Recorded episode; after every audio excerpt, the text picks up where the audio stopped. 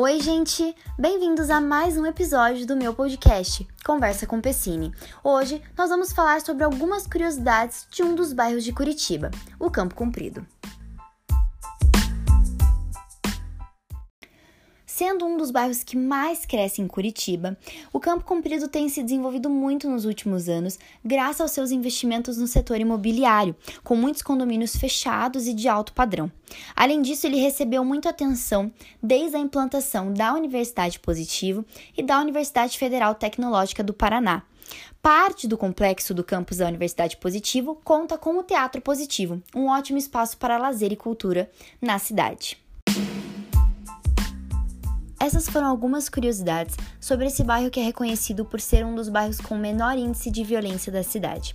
Eu espero que vocês tenham gostado e logo logo eu volto para mais um Conversa com Pessini.